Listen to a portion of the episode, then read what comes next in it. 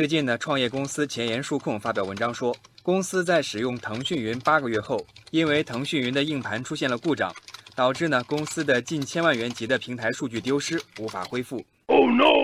对此呢，腾讯云昨天官方回复说，原因是物理硬盘固件版本 bug，导致文件系统原数据损坏，这是极小概率事件。那么这个极小的概率是多小呢？腾讯云此前广告说的是百分之九十九点九九九九九九九的可靠，小数点前后一共是九个九，换算一下，碰到这种情况的概率是十亿分之一。What？可是这么小的概率偏偏就发生了，网友巴塞罗那很愤怒，即便是再小的概率，一旦发生，对于个体来说也是百分之百的损失啊。网友三香秋雨说，小概率和大概率的性质是相同的，腾讯应该拿出最大的诚意来反思。而不是把问题归结于概率。对于腾讯云给出的原因，网友们也不买账。网友温志新翻出了此前腾讯云的宣传，将确保数据被成功写入三份多机备份。现在呢，一个硬盘的 bug 搞丢了这么多备份，这大概就是今年最锲而不舍的 bug 了。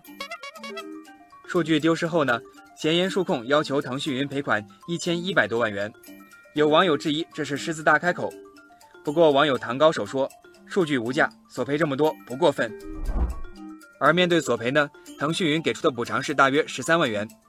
网友三体说，十三万元只相当于腾讯一个程序员的半年工资。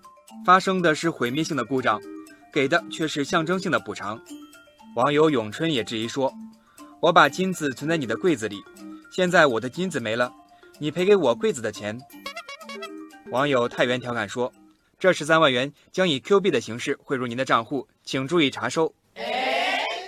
大数据时代，这次的数据丢失也给数据安全敲响了警钟。网友杰森斯坦说：“这次的事件给所有互联网创业者提了个醒，数据就是企业的生命和未来，别把命运寄托在别人手上。”网友杨清晨说：“飞行安全中有一个海恩法则，每一起严重事故的背后，必然有二十九次轻微事故。”和三百起未遂先兆，以及一千起事故隐患。